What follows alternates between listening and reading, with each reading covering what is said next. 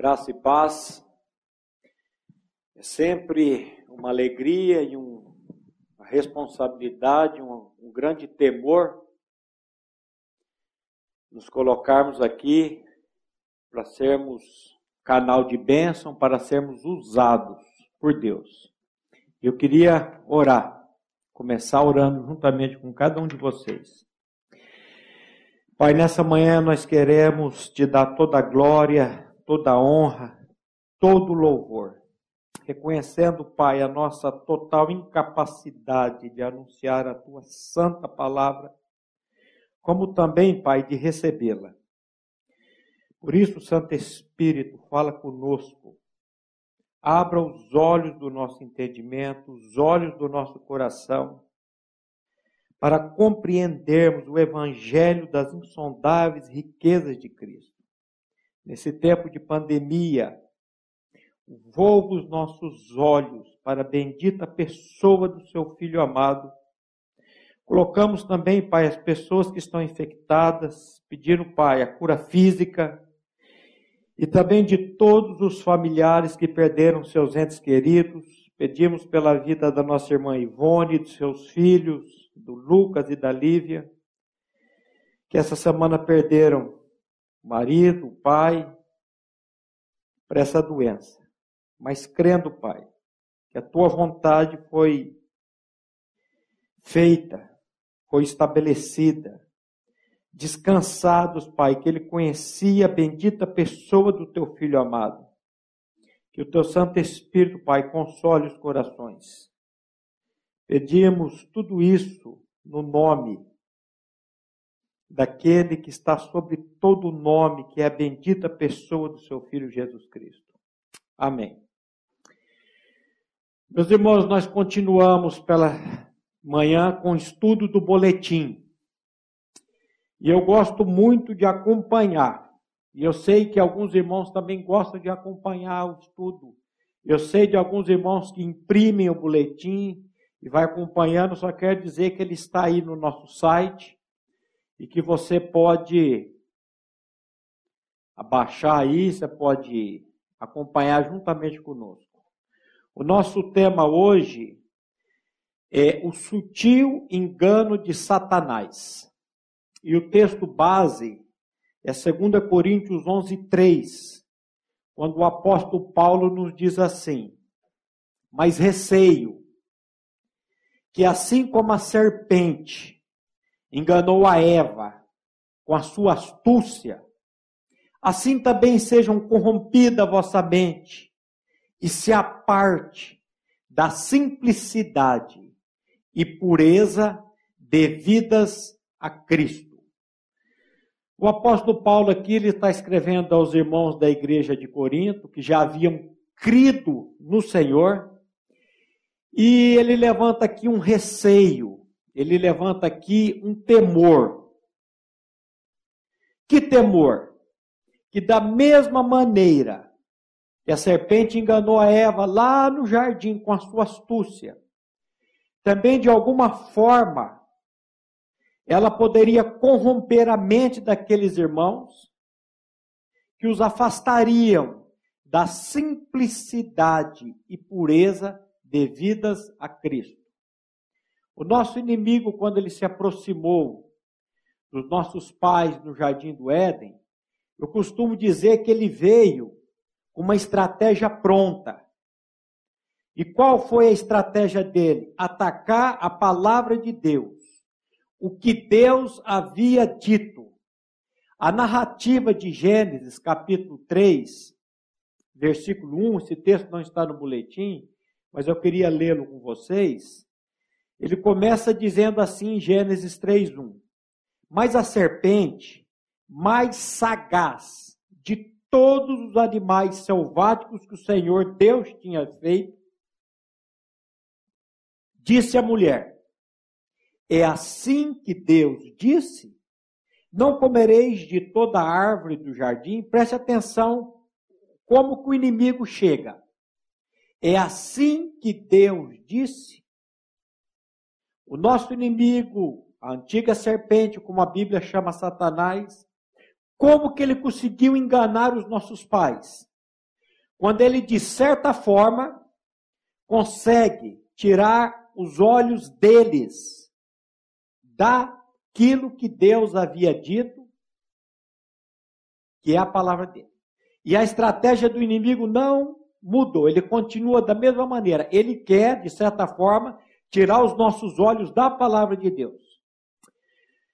Vamos para o boletim. Frequentemente entramos em guerras contra Satanás, acreditando de certa de, de forma equivocada ser ele um inimigo invencível, esquecendo-nos todavia de que na cruz de Cristo ele perdeu todo o seu poder sobre as nossas vidas. Obviamente que eu estou falando aqui para as pessoas que creem. O inimigo perdeu o seu poder na vida daqueles que nasceram de novo, que tiveram uma experiência real com a pessoa e obra de Cristo. Os que creem na obra suficiente de Cristo não precisam, meus irmãos, temer absolutamente nada. Eu quero ler esse parágrafo de novo com vocês. Frequentemente, entramos em guerras contra Satanás, acreditando de certa de, de forma equivocada ser ele um inimigo invencível, esquecendo-nos todavia de que na cruz de Cristo ele perdeu todo o seu poder sobre as nossas vidas. Amém? Eu, se eu não me engano, foi o irmão Watmani que contou essa história ele conta a história de um soldado que estava lutando bravamente numa luta, numa batalha, numa guerra, e ele vinha derrotando vários inimigos, e de repente um inimigo que estava morto se levanta e começa a lutar com ele. E ele vai ali lutando com aquele inimigo, lutando, lutando, de repente ele para e vira para o inimigo e fala: Escuta, você já está derrotado, você já morreu. E o inimigo vira para ele e fala assim: é verdade, e cai novamente morto. Às vezes é uma história boba, mas eu fico pensando. Às vezes você e eu ficamos, fazemos um, um, uma, uma batalha, uma luta tão grande contra o inimigo. Eu lembro também do Otmani dizendo uma vez que ele estava numa luta, porque o nosso inimigo, ele é astuto, o nosso inimigo ele vem nos atacando diariamente. Ele conhece o, o, o calcanhar de Aquiles de cada um de nós. Ele sabe aquele que é o problema dele é o sexo, ele vai pegar no sexo. Ele sabe que aquele problema do outro é a droga, ele vai pegar na droga. Ele sabe que o problema do outro é o poder, ele vai pegar no poder. Ele vem com a estratégia certa para a vida de cada um de nós. E o irmão Otmani disse que estava tendo uma luta, uma batalha espiritual muito grande. E aí o Espírito Santo trouxe ao coração dele aquele texto que Jesus, a Bíblia diz que Jesus iria destruir o inimigo com um sopro de sua boca. E o Otmani diz assim: Eu estou criando uma tempestade e eu vou precisar somente de um sopro da boca do meu Senhor para aniquilar o inimigo. Então, meus irmãos, nós precisamos, por graça de Deus, por revelação do Espírito Santo, colocar o inimigo na posição dele. Lembrando ele que ele já é, ele já está completamente derrotado, que na cruz o nosso Senhor já o destruiu. E que em Cristo nós somos mais do que vencedores. Não há dúvidas de que estamos vivendo nos dias que antecedem a volta do Senhor, os quais, segundo a Bíblia, seriam caracterizados por intensa atividade do maligno. Meus irmãos, o diabo sabe que o seu tempo está chegando ao fim. Cada dia que passa, o seu julgamento e a sua condenação eterna se aproxima. E ele tem, e ele como ele sabe disso, ele tem atacado os eleitos antes da fundação do mundo com fúria total. E a palavra que eu queria trazer hoje para vocês, meus irmãos, é a corda. Acorda, igreja de Deus. Aprenda a discernir os tempos. Volte-se para a palavra de Deus. Quando Paulo diz na epístola aos Efésios: Desperta, ó tu que dormes, levanta-te dentre os mortos e Cristo te esclarecerá e Cristo te iluminará. Nós precisamos acordar. Na minha opinião pessoal, eu creio que nós estamos vivendo no tempo final. No tempo final da igreja. E nós precisamos realmente de um despertamento. Nós precisamos estar olhando para aquilo que o nosso Senhor já fez por nós na cruz do Calvário. Engraçado que logo em seguida, desse texto de Efésios que eu citei, o apóstolo Paulo vai dizer: Vede prudentemente como andais, não como nécios, mas como sábios, remindo o tempo, porque os dias são maus. Precisamos aprender a olhar para as épocas, como a palavra de Deus vai dizer, precisamos aprender a remir o tempo. Um dos ataques que o inimigo tem empreendido se dá contra a proclamação genuína da obra de Cristo na cruz. Meus irmãos, o diabo detesta aquela palavra que Jesus disse lá em João 19:30, quando ele diz: "Tetelestai". Ele disse ali: "Tudo está consumado". Essa palavra consumado significa pronto. Ali, quando Jesus entrega o Espírito a Deus, ele está afirmando ali que a nossa dívida, toda a nossa dívida foi paga. Que o inimigo ali ele foi completamente vencido, aniquilado, destruído. O desejo de Satanás é que as pessoas não conheçam a verdade do evangelho. E qual que é a verdade do evangelho? a nossa crucificação com Cristo. Ele tem investido nos púlpitos das igrejas, mundo afora, trabalhando para que os pregadores anunciem não o evangelho, mas um falso evangelho que agrade os ouvidos cobiçosos das pessoas que estão mortas em seus delitos e pecados, conforme previsto nas Escrituras, em 2 Timóteo capítulo 4, versículo 3 e 4, o apóstolo Paulo nos diz: Pois haverá tempo em que não suportarão a sã doutrina. Pelo contrário, cercar-se-ão de mestres, segundo as suas próprias cobiças, como que sentindo coceira nos ouvidos, e se recusarão a dar ouvidos à verdade, entregando-se às fábulas. Hoje as pessoas não querem mais ouvir o evangelho. E a principal razão disso é que o evangelho, o genuíno evangelho, não massageia o ego das pessoas. Não não massageia o eu. Pelo contrário, ele exige que esse ego, ele exige que esse eu seja estipado, seja arrancado, seja morto. O veredito da Bíblia é um só. A palavra de Deus nos diz assim: alma que pecar, essa terá que morrer. A Bíblia nos diz: o salário do pecado é a morte. Agora, esse tipo de pregação tem saído, infelizmente, da moda.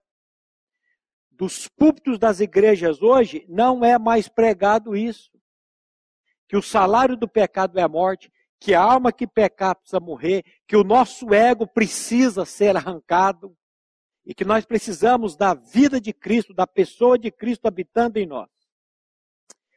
Ainda na época do profeta Isaías, já havia muitas pessoas dentre o povo de Israel que, em detrimento da lei do Senhor, preferiam dar ouvidos a lisonjas enganosas para sua própria satisfação egoísta e terrena.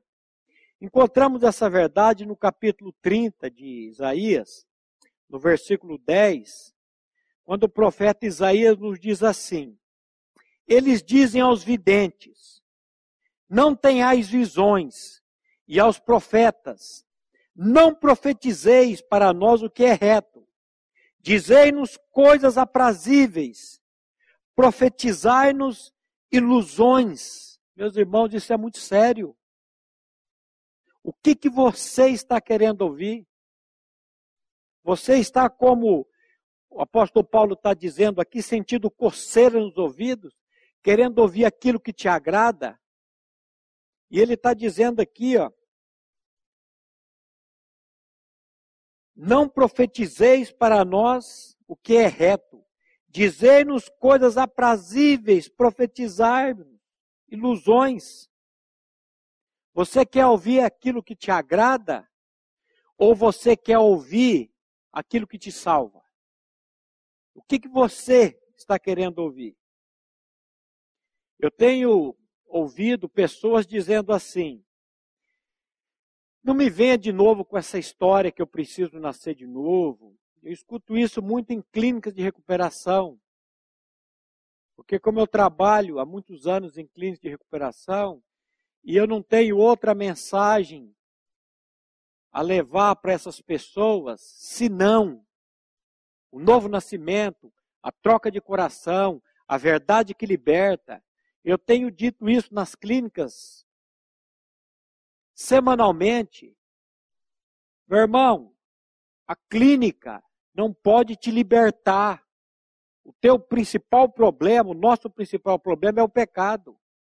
Somente a pessoa de Cristo, a obra dele, pode nos libertar disso. Você precisa nascer de novo. Você precisa morrer e ressuscitar com Cristo. E eu tenho ouvido pessoas dizendo, nas clínicas e às vezes aqui também, os irmãos dizendo, mas lá vem de novo com essa palavra da morte, mas lá vem de novo com essa palavra de novo nascimento. Nós já estamos cansados de ouvir isso.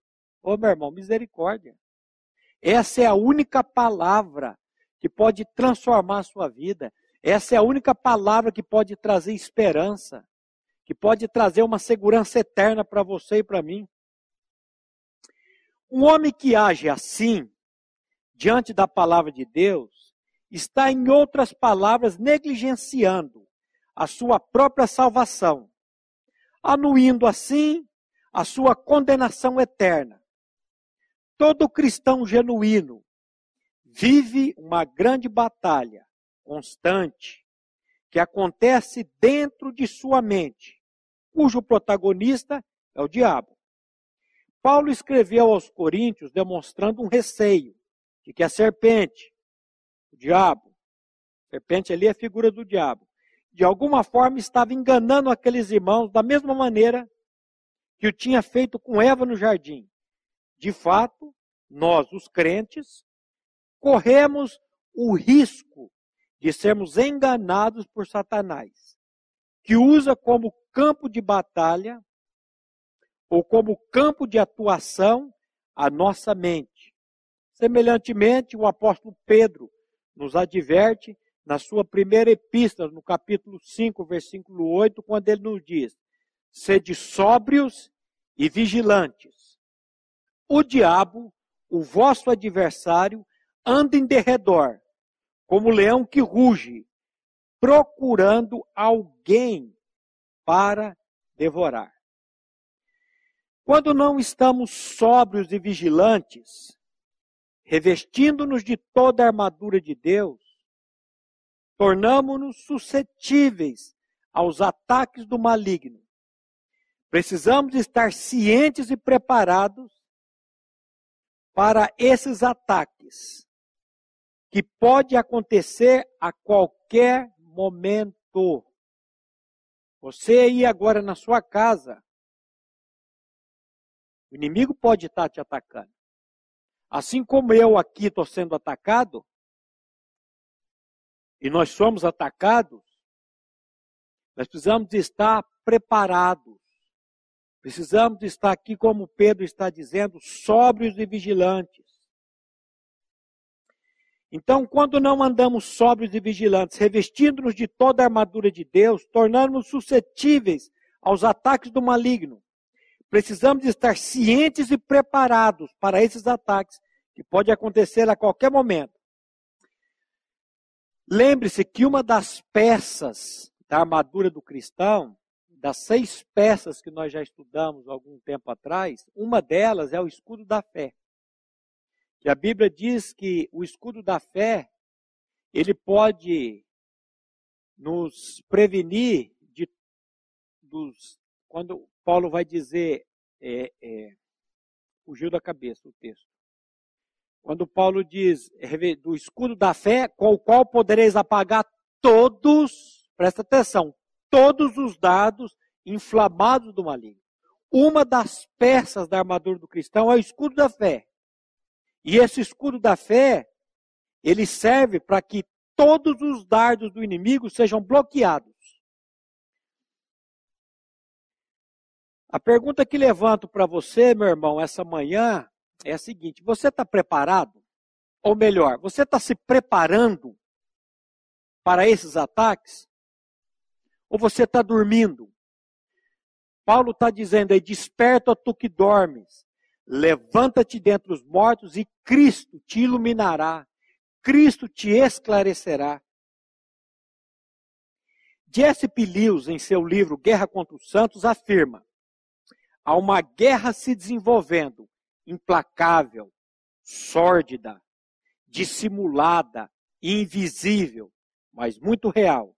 De um lado, Satanás e seus exércitos enganadores. Do outro lado, os santos, o povo de Deus.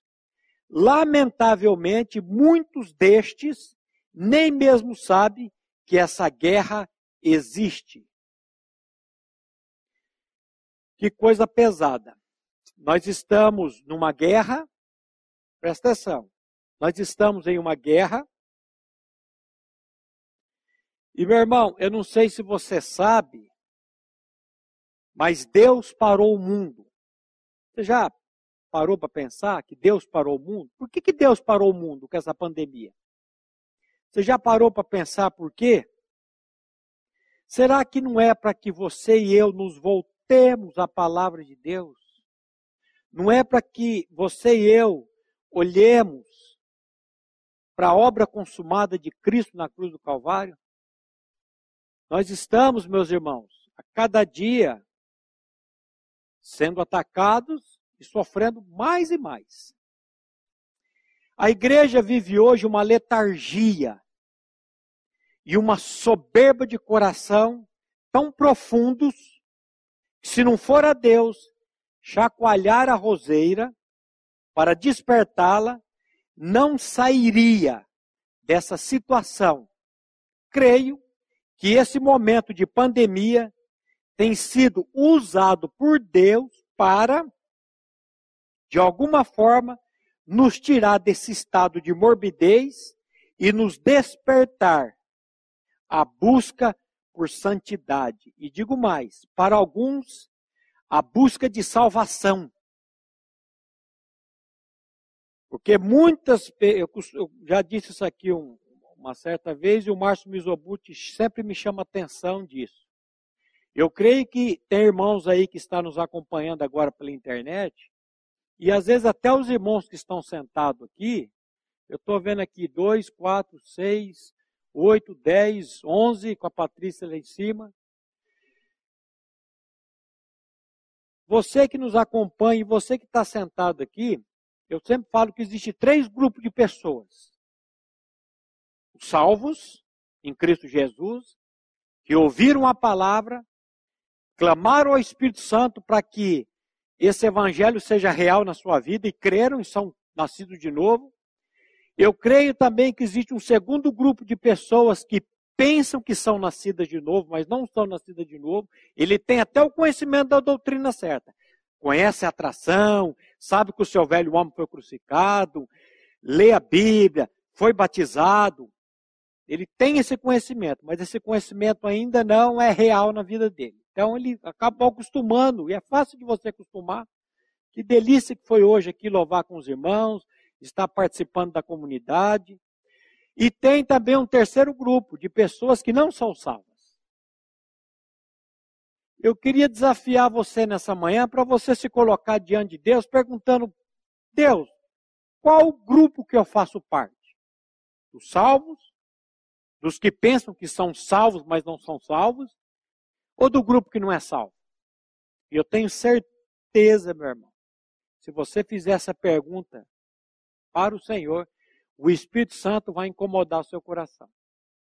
Então, eu creio que esse tempo aí de pandemia, Deus tem usado isso, de alguma forma, para nos tirar desse estado de morbidez, para nos despertar uma vida de santidade.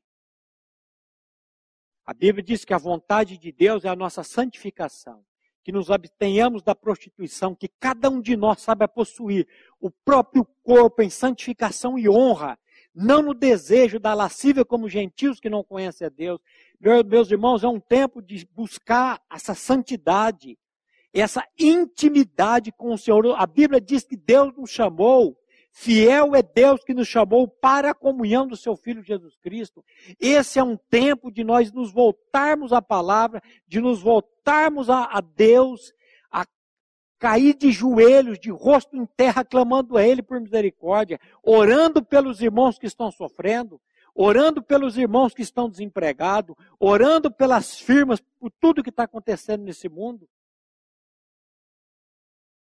Porque quando você e eu estamos em intimidade com Deus, em comunhão diária com Ele, ô oh, meu irmão, nós não vamos temer.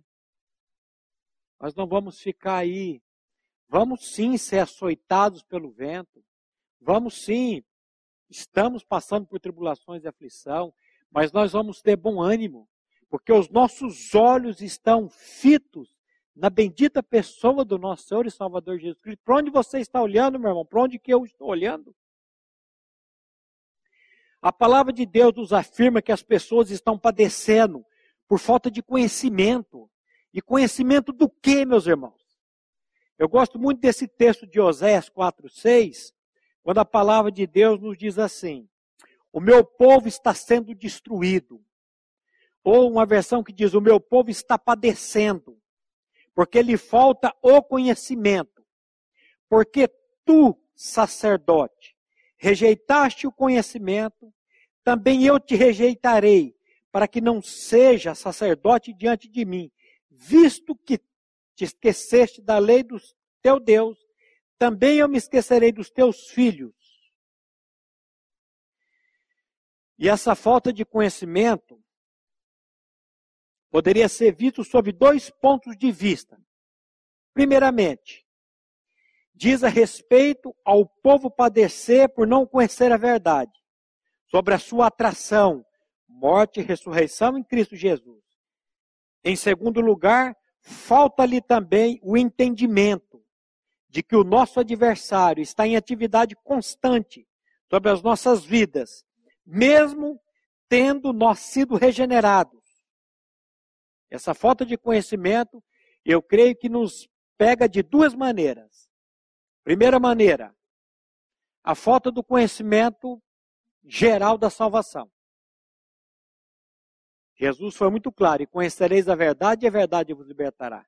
Então, o primeiro conhecimento que eu preciso, o conhecimento dessa verdade. Mas eu creio também que a falta desse conhecimento é justamente isso: é esse entendimento de que o, parece que o, não temos mais ataques, o, o, adversário não nos ataca, e é, precisamos voltar para isso, meus irmãos.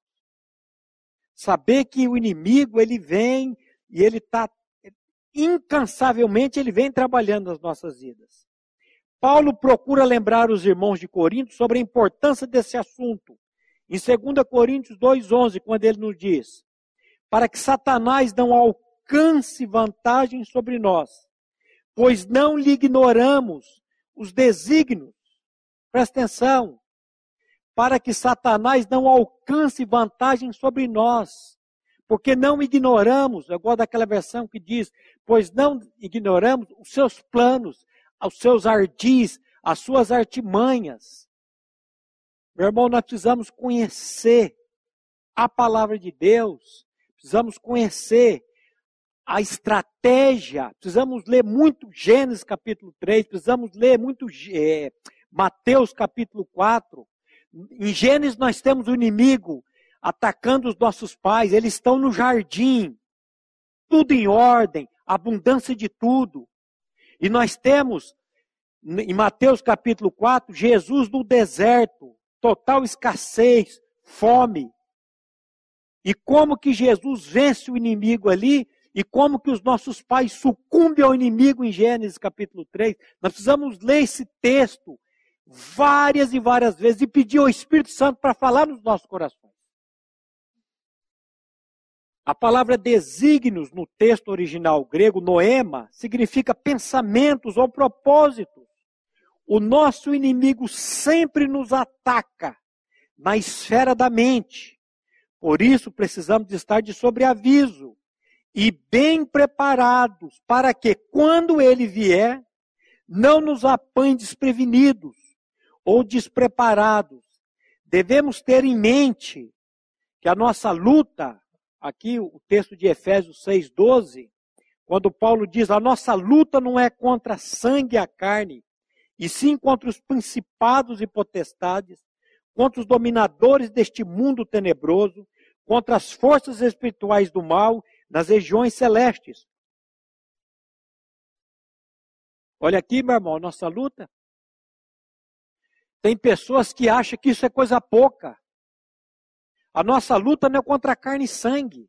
Carne e sangue é pessoas. Ainda que o inimigo possa usar pessoas, ele usa tudo. Tanto pessoas como animais, como circun... ele usa tudo.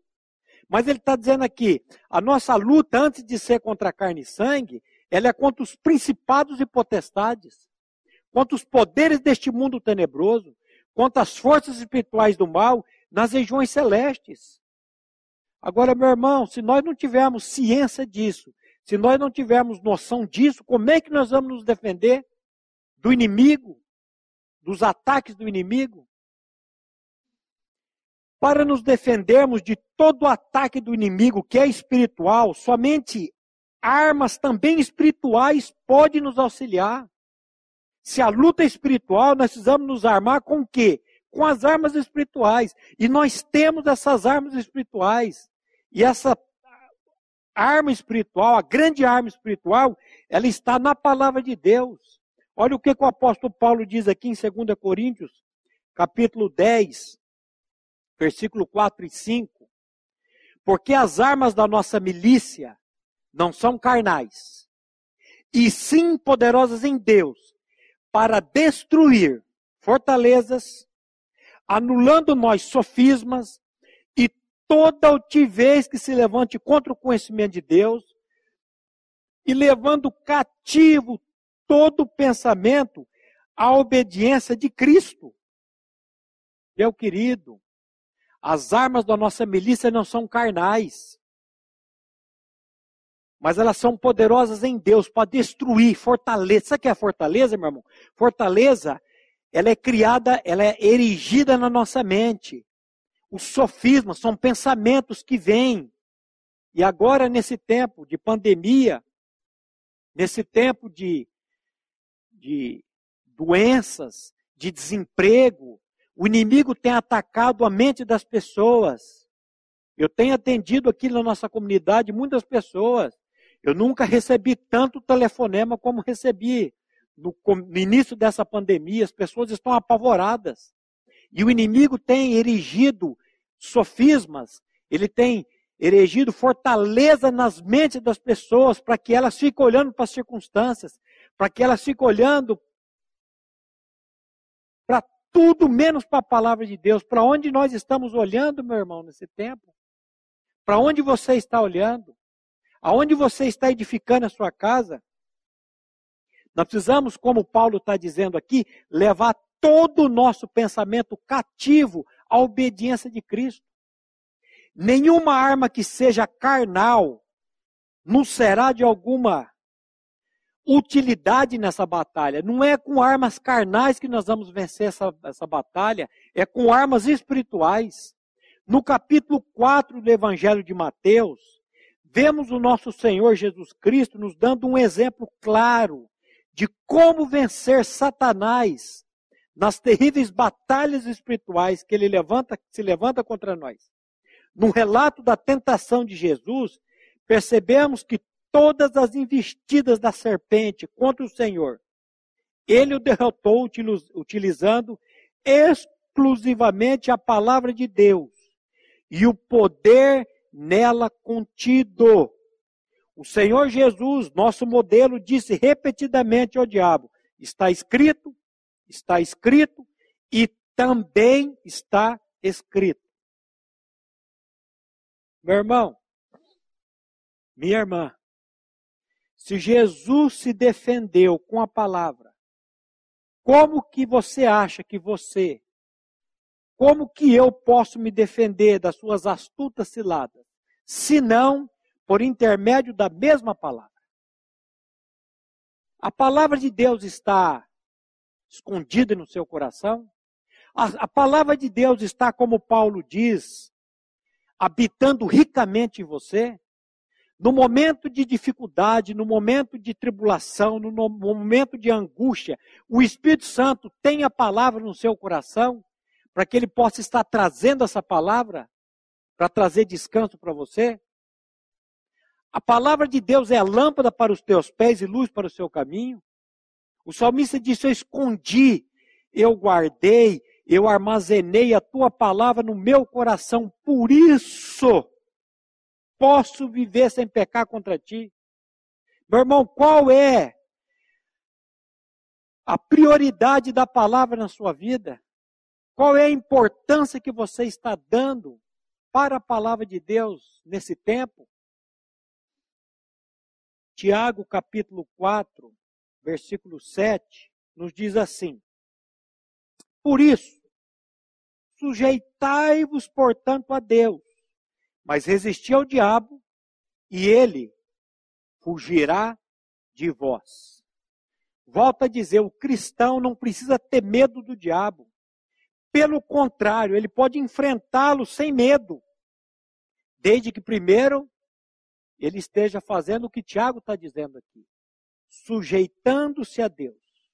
O que, que eu vejo aqui, meus irmãos? Disciplina. O que, que eu vejo aqui, meus irmãos? O cristão precisa de disciplina, o cristão precisa ser disciplinado.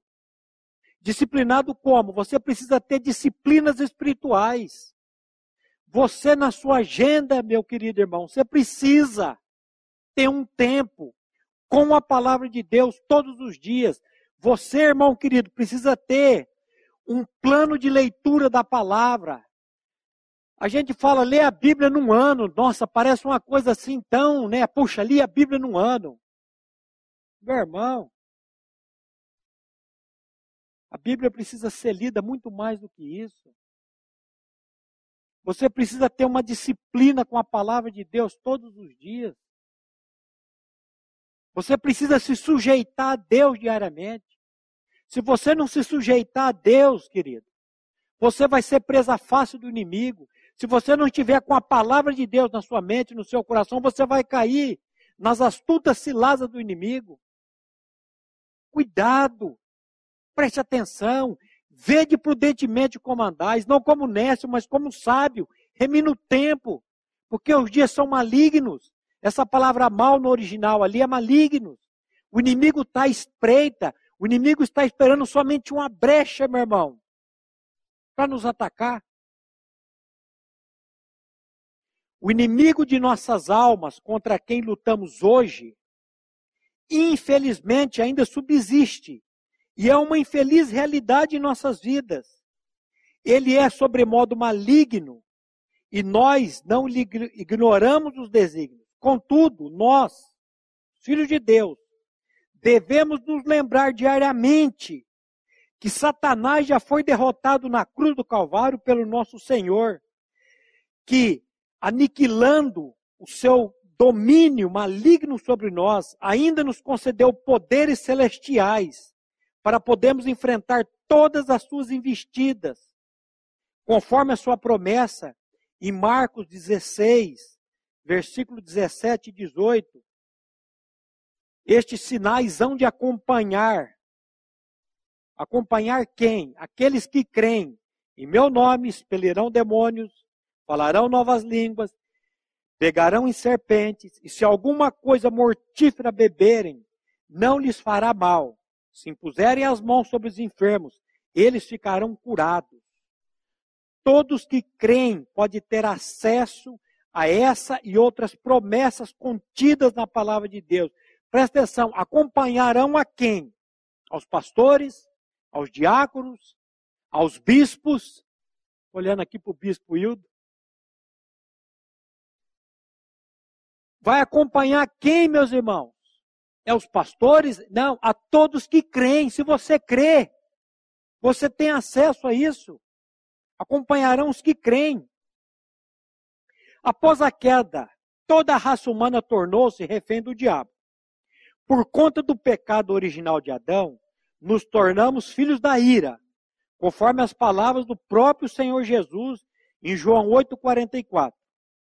Vós sois do diabo, que é vosso pai, e quereis satisfazer-lhe os desejos. Ele foi homicida desde o princípio e jamais se firmou na verdade, porque nele não há verdade. Quando ele profere mentira, fala do que lhe é próprio, porque ele é mentiroso e pai da mentira. Esse texto de João 8,44 foi o texto que me levou a uma experiência de novo nascimento. Eu sei que muitos irmãos têm outros textos, como Gálatas 2,20, Romanos 6,6, mas esse texto foi o texto que me levou a clamar a Deus por misericórdia. Porque enganado dentro da minha religião, eu sempre achei que eu era filho de Deus. Você já viu aquela frase traseira do caminhão? Não sou o dono do mundo, mas sou o filho do dono. Eu achava que eu, por natureza, era filho de Deus. E quando eu fui com, confrontado com essa palavra lá na Academia Modelex, do irmão Odir, há muitos anos atrás, quando esse texto foi lido. E depois, quando o Odir me perguntou se eu tinha gostado do estudo, eu disse que não tinha gostado, porque eu falei, que conversa é essa que eu sou filho do diabo? Eu sou filho de Deus. E essa palavra, ela mexeu muito comigo, porque pensa num sujeito que era mentiroso. Maurício Torres. Eu dizia de que cada dez palavras que eu dizia, onze era mentira. E naquele dia, quando esse texto foi lido, ele entrou como aquilo que a Bíblia fala, uma espada de dois gumes. Vós sois do diabo, que é vosso pai, e querer satisfazer os desejos dele. Ele foi homicida desde o princípio e nunca se firmou na verdade, porque quando ele profere mentira, ele fala do que ele é próprio, porque ele é mentiroso e pai da mentira. Você mente, meu irmão? Você é mentiroso? Você tem prazer na mentira? Sabe por que você mente? Porque você é filho espiritual do diabo. Porque você quer agradar o seu pai, que é o diabo. Pesado, né? Sair bravo. Falei para o dono da. O Podir, nunca mais eu volto nesse estudo. Mas a Bíblia diz que nós nada podemos contra a verdade, senão em favor à própria verdade. E no outro sábado eu estava lá sentado, muito contra a minha vontade, porque, meu irmão, a palavra, lance a palavra. Não tente convencer as pessoas, lance a palavra e você vai ver o que a palavra vai fazer. O diabo é o pai da mentira. E pelo fato de todos termos nascido em pecado, proferindo mentiras, o salmista vai dizer isso. Desviam-se os ímpios desde a madre, no Salmo 58, 3. Desviam-se os ímpios desde a madre. Desencaminham proferindo mentira. O ser humano ele já nasce. A criança, quando ela nasce, ela já nasce proferindo mentira. Você não precisa ensinar mentira para a criança. A mentira já está dentro do coração dela. Concluímos que a dura realidade é que somos, por natureza, todos seus filhos. Todos nós nascemos como filhos espirituais do diabo. Em 1 João 3,8, a palavra de Deus diz assim: Aquele que pratica o pecado procede do diabo, porque o, o diabo vive pecando desde o princípio. Aquele que pratica pecado procede do diabo. A Bíblia diz que todos pecaram e destituídos estão da glória de Deus. Se todos pecaram, se nós nascemos em pecado, e se quem procede, se quem se quem pratica o pecado procede do diabo, quantos são do diabo? Todos. Aí eu disse, e já ouvi pelo menos por três vezes isso quando lancei esses textos para algumas pessoas. E eles me responderam assim: todos menos eu. Mas não tem, é sem exceção. Certamente não é fácil encararmos essa, essa verdade. Todavia, não há como fugir dela. Mas louvado seja Deus. Porque 1 João 3,8, a parte B. Primeira parte A, ele traz o diagnóstico. E na parte B, ele traz aqui a cura. Para isto se manifestou o Filho de Deus, para destruir as obras do diabo. Graças à sua obra consumada na cruz, obtivemos vitória sobre as obras das trevas. Só existe um meio de nos vermos livres dessa terrível filiação do diabo, que é inerente a todos os homens. E esse meio é Cristo, é o Filho de Deus, habitando em nós. Como nos diz 1 João, capítulo 5, versículo 11 e 12. E o testemunho é este: que Deus nos deu a vida eterna, e esta vida está em seu Filho. Aquele que tem o Filho tem a vida, aquele que não tem o Filho de Deus não tem a vida. Para que o inimigo de nossas almas perdesse o domínio sobre nós, Cristo, o Filho de Deus, precisou descer esse mundo, morrer na cruz e ressuscitar. Na sua morte nós somos incluídos. E após a sua ressurreição, tendo nós também ressuscitados juntamente com ele, Cristo passou a habitar em nós. Antes de ir para a cruz, Jesus afirmou em João 12:32, texto muito conhecido na nossa comunidade. E eu, quando for levantado da terra, atrairei todos a mim mesmo. Podemos não compreender intelectualmente a nossa atração em Cristo, mas pela fé podemos crer, como o apóstolo Paulo creu em Gálatas 2:20 a parte A. Já já estou crucificado com Cristo e vivo não mais eu, mas Cristo vive em mim. Não faça de Gálatas 2:20, meu irmão, apenas um chavão porque isso que Paulo está dizendo aqui foi uma experiência pessoal dele. E essa experiência precisa ser minha também. É verdade que eu preciso confessar essa verdade. Eu preciso proclamar essa verdade diariamente. Mas não pense que somente o proclamar isso dá direito a você se tornar uma nova criatura. A Bíblia diz: se alguém está em Cristo, é uma nova criatura. Você está em Cristo, Cristo está em você. E quando você está em Cristo, e Cristo está em você, você sabe. Você tem a convicção disso no seu coração. Então, quando Paulo está dizendo aqui, já estou crucificado com Cristo e vivo não mais eu, mas Cristo vive em mim. De fato, conforme afirma a palavra de Deus em Efésios 2, versículo 3b e 5, quando Paulo nos diz assim: éramos por natureza, olha o verbo, éramos, passado, éramos por natureza, filhos da ira. Ira aqui é do diabo. Como também os demais. Mas Deus, sendo rico, eu gosto da versão que diz riquíssimo em misericórdia. Meu irmão, Deus é rico. Deus é riquíssimo em misericórdia. Vá diante do trono dele, do trono da graça dele, clame por misericórdia pela sua vida, porque ele é riquíssimo em misericórdia, por causa do grande amor com que nos amou, estando nós mortos em nossos delitos, nos deu vida juntamente com Cristo. Ele nos deu vida, essa vida Zoe, essa vida dele, juntamente com Cristo. Graças a esse evangelho, podemos prosseguir neste mundo, tendo Cristo vivendo em nós, Cristo habitando em nós. Paulo diz: Cristo em vós, a esperança da glória. Romanos capítulo 6, versículo 8 o apóstolo Paulo reforça dizendo assim: ora, se já morremos com Cristo, cremos que também com Ele viveremos.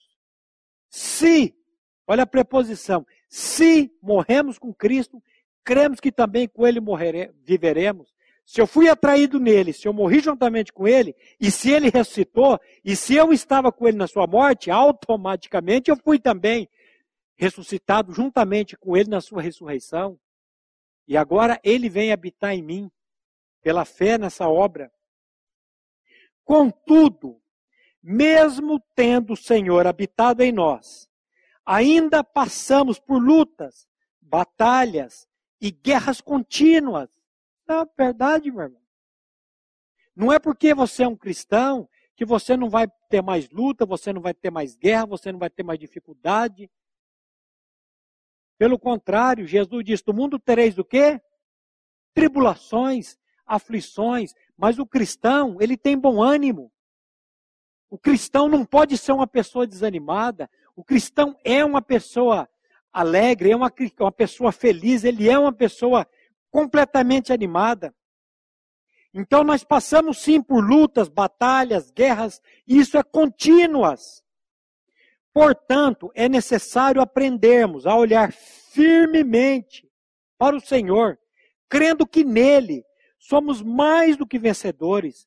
Na cruz do Calvário, nosso Senhor levou a execração pública todo o principado e potestade, garantindo-nos vitória absoluta sobre o império das trevas, como nos diz Colossenses 2, versículo 14 e 15. Preste atenção, tendo cancelado o escrito de dívida que era contra nós e que no, nos constava de ordenanças, o qual nos era prejudicial, removeu-o inteiramente, encravando na cruz e despojando os principados e as potestades, publicamente os expôs ao desprezo, triunfando deles na cruz.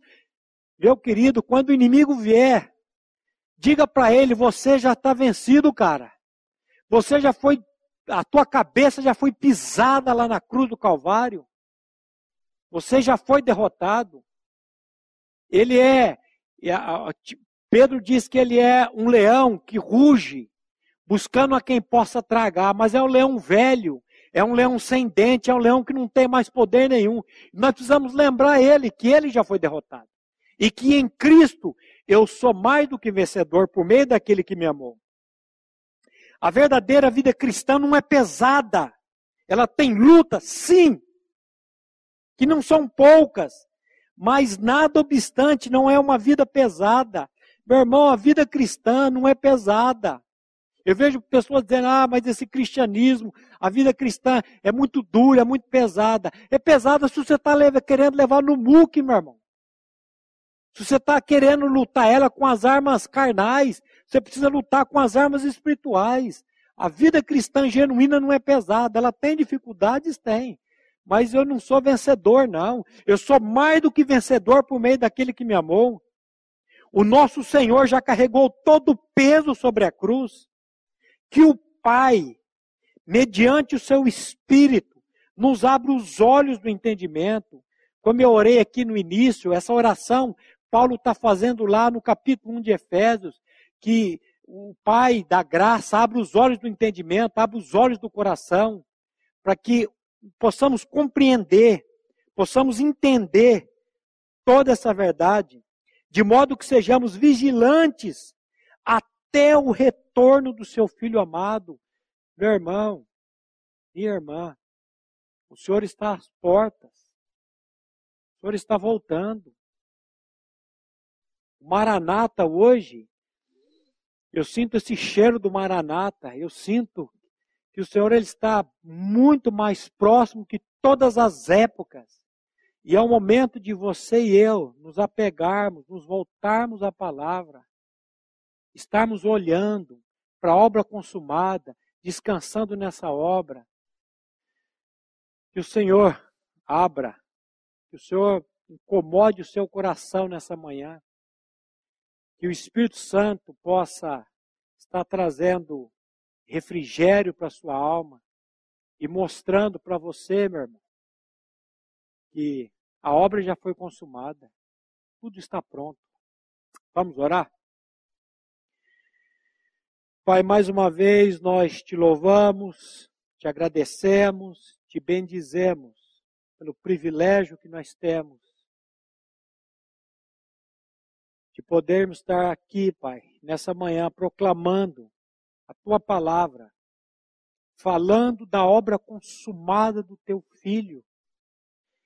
E a nossa oração, Pai, nessa manhã, é que cada irmão que nos acompanha em sua casa, na nossa cidade, em outro país, possa ser incomodado pelo teu espírito mediante a palavra que foi lançada, Pai trazendo-nos a revelação de que na cruz o seu filho bendito e amado nos atraiu, que o nosso velho homem foi crucificado com ele, para que o corpo do pecado, a natureza do pecado seja destruída. Pai, na cruz, na obra do teu filho, nós temos vitória sobre a carne, sobre o mundo, sobre o diabo. Abra os olhos, abra os nossos olhos para compreendermos essa tão grande salvação. Muito obrigado, Pai, pelo privilégio. E que o Senhor continue a falar conosco durante esse dia, durante a semana e à noite também, Pai, mediante a ministração do pastor Glenn. É no nome do teu filho que nós oramos e agradecemos a ti. Amém. A Livraria PIB Londrina procura selecionar cuidadosamente seus títulos e autores a fim de oferecer um conteúdo alinhado com o Evangelho de Jesus Cristo. Bíblias, livros de teologia, devocionais, literatura infantil, biografias, comentários bíblicos e muito mais. Dispomos também de um acervo de CDs e DVDs das mais de 5 mil mensagens ministradas na primeira Igreja Batista em Londrina. Visite a Livraria PIB Londrina e conheça ainda mais. Livraria PIB Londrina, de segunda a sexta, das 13h30 às 18 horas. Endereço na Avenida Paraná, 76A, próximo ao Calçadão, bem no centro de Londrina. Ligue para 3372 8921 ou acesse o site www.livrariapiblondrina.com.br.